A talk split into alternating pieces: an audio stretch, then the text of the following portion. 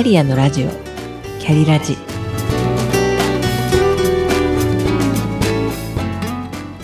この番組はキャリアもプライベートも輝くハッピーエイジングを目指すあなたを応援する聞くカウンセリング番組です。お疲れ様です。キャリアコンサルタントの香りです。前回の配信からお久しぶりの配信となりましたがお聞きくださりありがとうございます。まだまだ昼間はこちらは、えー、セミの大合唱で賑やかですけれども夜になるとピタッと止むんですよね。夏の間思いっきり泣いているセミの声を聞くと短い命を生き切ってるなぁと感じます。さて配信をお休みしていた私はこの間感情を揺さぶられるようなことが次々と起きて嵐の中で目が回りそうでした。まだすっきり台風一過とは言えませんが私が考えさせられたことや気づかされたことを今回と次回の2回に分けてお話ししたいと思います。今回はあなたの人生のテーマは何ですか？と題してお話しします。宮崎駿監督の最新作「君たちはどう生きるか」を見に行ったのは先月7月でちょうどその頃私は大切な友人を飛行機事故で亡くして泣き暮らしていました。立ちすくんでいた時に前を向かせてくれたのがこの映画と主題歌でした。その時の感情を排除してお伝えするのはなかなか難しいのでお聞き苦しいところもあるかもしれませんが今回は前半は映画「君たちはどう生きるか」を見て私が感じたことをつらつらとお話しする回にします。そして後半は皆さんはご自身の人生のテーマって何だろうと一緒に考える時間を過ごしていただきながら最後までお聞きいただけたら幸いです。宮崎駿監督の最新作「君たちはどう生きるか」は絶賛されている人とそうでない人。評価が星5つか1つと極端に分かれているそうです。ここではネタバレはないのでさらっと聞いていただければと思いますが確かに万人が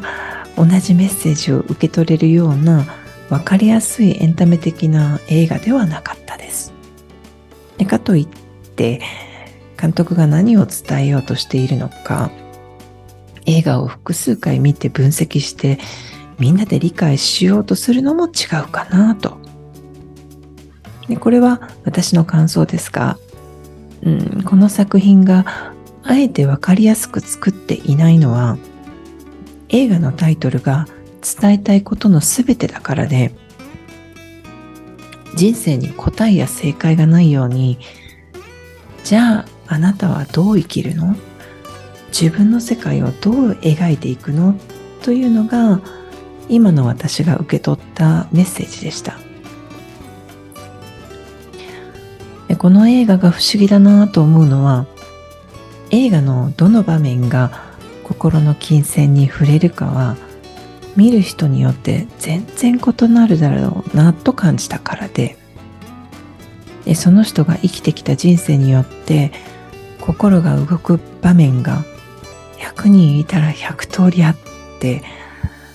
時空を超えた生と死をこの時代に映画で見せてくれた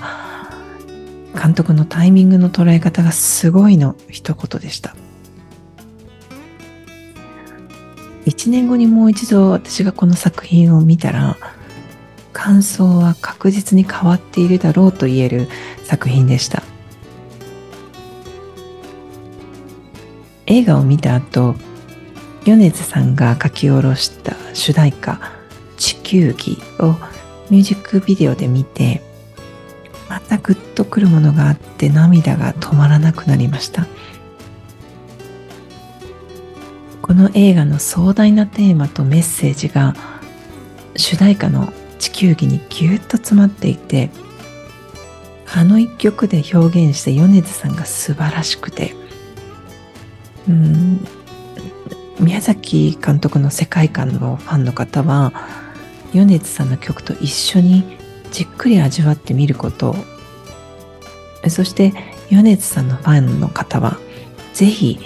映画をご覧になってこの曲の壮大なスケールの世界観を感じてみることをお勧めします。ここで冒頭で触れました先月亡くなった友人についてお話ししたいと思います。彼は元同僚のフランス系カナダ人で、私とは年こそ離れていましたが、仕事やプライベートで助け、助けられ、相談し合ったり、バカ話をしてギラギラ笑い合ったり、ソウルメイトと呼べるくらい気の合う友人でした。国に帰ってからはパイロットになる夢を叶えましたが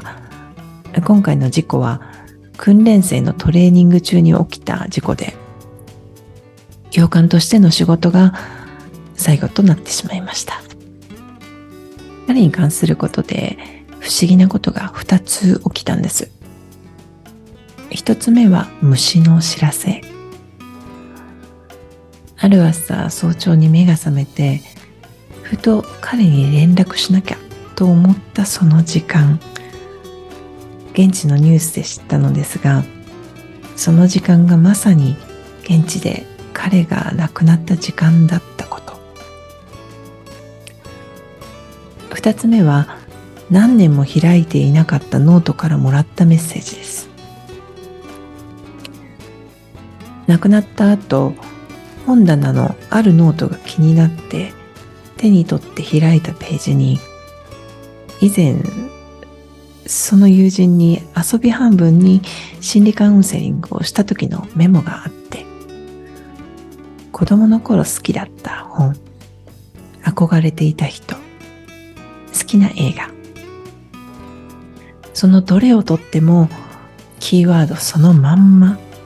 彼の人生のテーマはまさにアドベンチャーでした。